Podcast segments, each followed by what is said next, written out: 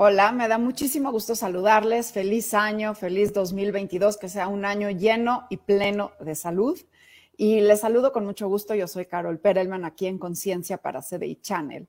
Y me gustaría mucho, primero que nada, felicitar a este canal que ya prácticamente va a cumplir un año. Y este es un año de las primeras charlas de COVID-19 que comenzó justamente sobre las vacunas. Y ahora, en este inicio de enero, eh, vemos un aumento de casos, un aumento de casos significativo por la variante Omicron y para ello voy a empezar por el final.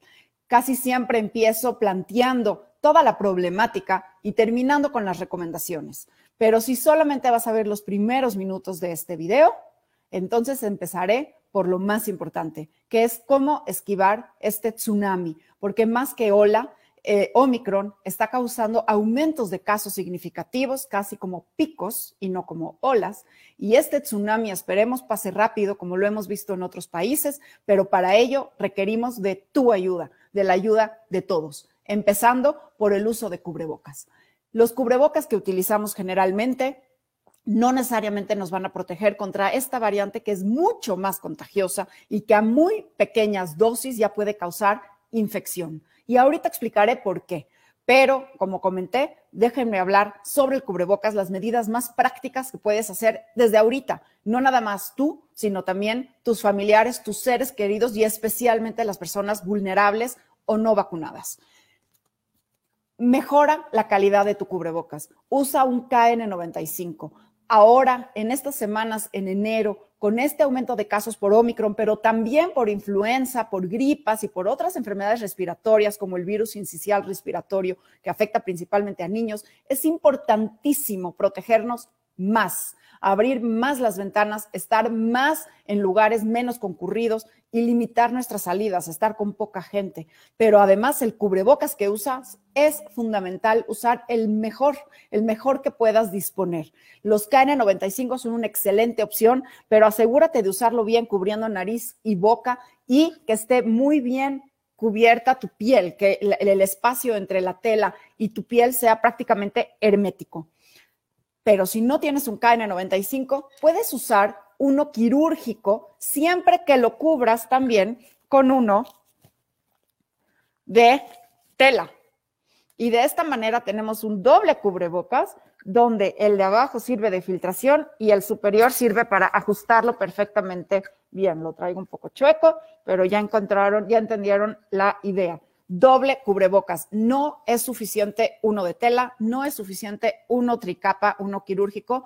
Hay que usar doble cubrebocas o bien usar un KN95.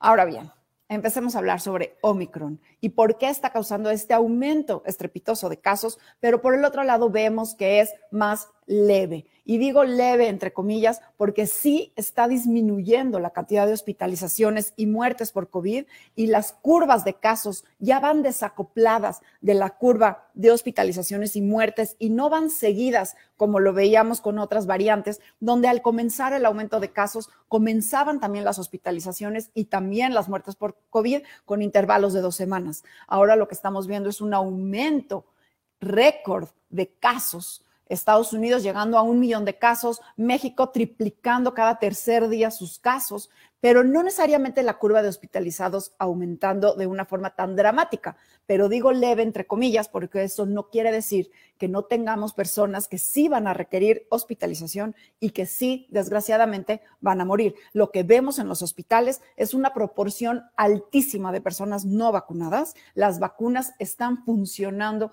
para prevenir la progresión eh, complicada, digamos, del COVID-19, pero además estamos viendo hospitalizados también personas por, por COVID, pero también personas con COVID, es decir, personas que están en los hospitales por otras razones, por apendicitis, por maternidad, por hernias, por otro tipo de condiciones, pero al hacerles la prueba al ingreso, resulta que tienen COVID, un COVID incidental es decir, que están contagiados, pero fueron al hospital por otra razón. Y esto es importante, porque esto quiere decir que realmente esta ola por COVID no está causando infecciones graves. Y esto es por dos razones. La primera es gracias a las paredes de inmunidad que ya tenemos.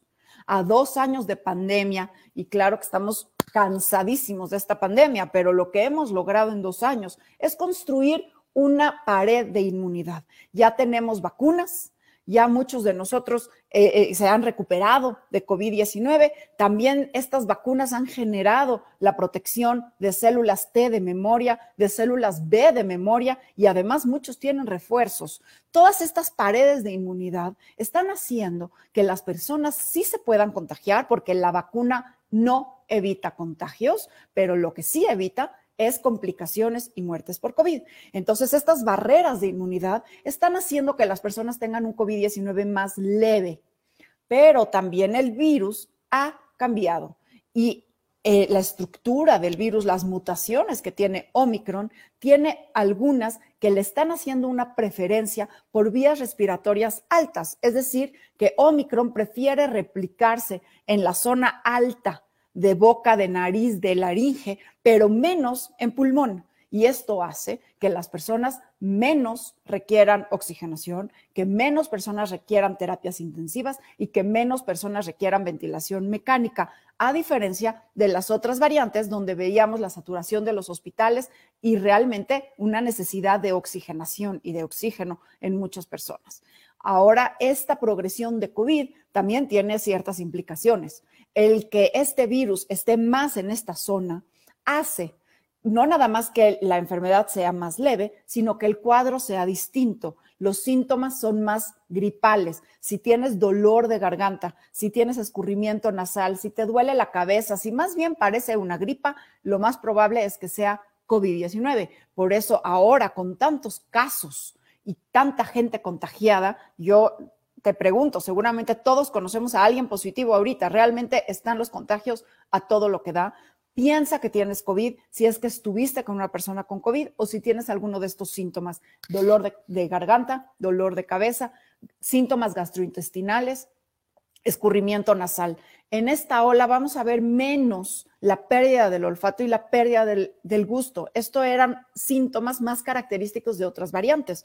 Ahora con este Omicron estamos viendo más síntomas más en esta zona. Pero también como Omicron ha aprendido a infectar las células con mayor facilidad, porque antes las otras variantes requerían, digamos, dos pasos para entrar a las células, requerían dos receptores. Ahora Omicron ha aprendido a entrar a nuestras células, a infectar con solo un receptor, es decir, la puerta de entrada es mucho más sencilla de abrir y entonces causa una infección con mucha más dosis viral y es mucho, mucho más contagioso por ello también. Y por esto, como está en esta zona, es mucho más fácil que te contagies, porque está mucho más afuera, está mucho más cerca de alguien más. Antes estaba más profundo en los pulmones y ahora lo tenemos más arriba. Y por eso la importancia de un buen uso de cubrebocas, porque es más fácil que te contagies. Entonces, ¿cómo salen las pruebas? ¿Qué hacer si estuviste en contacto con alguien? ¿Qué hacer si no te sientes perfectamente bien, si tienes estos ligeros síntomas? Hay que saber si tienes o no COVID.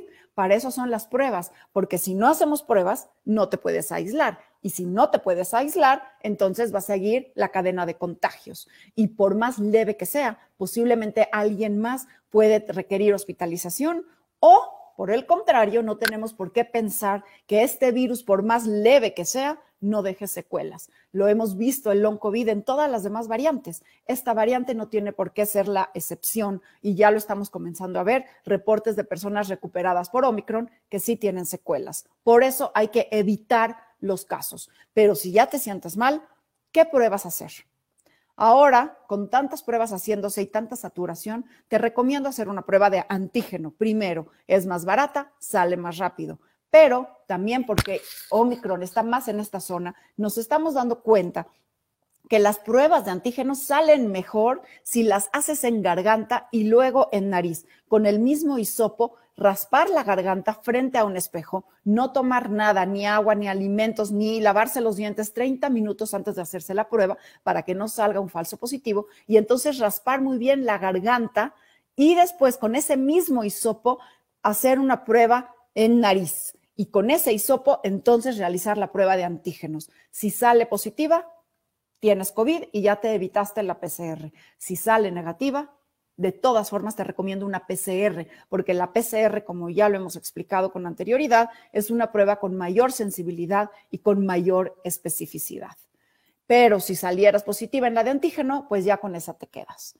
¿Cuánto tiempo encerrarse? Aíslate 10 días. O bien, aíslate 6 o 7 días, pero, pero, antes de salir del encierro, hazte una prueba de antígenos para verificar si ya no estás contagioso. Las pruebas de antígenos son excelentes para monitorear la infectividad. Una persona puede seguir saliendo PCR positiva por semanas después de haberse recuperado, pero la de antígenos sale negativa cuando ya no eres contagioso. Entonces, posiblemente por eso eh, muchas personas están recomendando antígeno para salir del encierro, incluso Gran Bretaña ya cambió sus protocolos de aislamiento y los redujo a siete días siempre que te sientas bien al, al séptimo día y que salgas con dos pruebas de antígeno negativas en el día seis y en el día siete. Dos consecutivas negativas para salir del encierro, porque la prueba de antígeno, como dije, lo que mide es infectividad, qué tanto virus activo tenemos acá, mientras que las PCRs no hay que hacérselas para salir del encierro, porque las PCRs pueden salir positivas mucho tiempo después. Las PCRs son importantes hacérselas para diagnóstico, pero no para romper el encierro. Y si estás aislado, abre las ventanas, porque abrir las ventanas va a disminuir la carga viral, va a hacer que tu recuperación sea antes. Lávate frecuentemente las manos y no te andes tocando nariz y ojos para no reinfectarte a ti mismo y prolongar la infección. Come sanamente, toma mucha agua, recordemos que esto es un virus, y no te automediques. Casi todos vamos a sobrevivir COVID-19 sin requerimiento de ningún medicamento, nada más comer bien, descansar bien y tomar suficiente agua. Pero lo que sí es bien importante es monitorear tu oxigenación. Ten contigo un exímetro y mídete la oxigenación dos veces al día. No hay que medírselo cada cinco minutos, con que te lo midas en la mañana y en la noche es suficiente para monitorear si bajara tu oxigenación a menos del 92% o 90% en algunas ciudades, entonces ya pides atención médica y llamas a un médico para que te para que pueda mm, eh, canalizarte posiblemente a un hospital. Pero menos de 92% es cuando llama la atención. Arriba de 92% de oxigenación o 90% en las ciudades como la Ciudad de México es normal y estás teniendo una buena progresión. Tratemos de aislarnos en casa, de usar un buen cubrebocas para romper esta cadena de contagios y no contagiar a nuestros seres queridos comparte este video. Lo importante es que nos cuidemos todos. Es falso que Omicron es una bendición. Es falso que con Omicron acabará la pandemia. Es falso que con Omicron debemos de contagiarnos todos. No, rompamos esta cadena de contagios porque si no, en vez de tener como en las olas pasadas, escasez de, camas, escasez de ventiladores, escasez de equipo de protección médica. Ahora lo que vamos a tener escasez es de personal en los servicios, de personal en las escuelas y de personal en los hospitales. Dejemos de contagiarnos. Ninguna enfermedad es una bendición. Al contrario, evitemos enfermarnos, evitemos COVID, porque así también podemos evitar las secuelas de COVID-19, el long COVID, y podemos evitar las secuelas en la sociedad y podemos seguir operando. Esperemos que Omicron sea una ola corta, un tsunami que suba rápido y que baje rápido y que quede sano tú y tu familia. Cuídate mucho. Yo soy Carol Perelman y seguimos en contacto.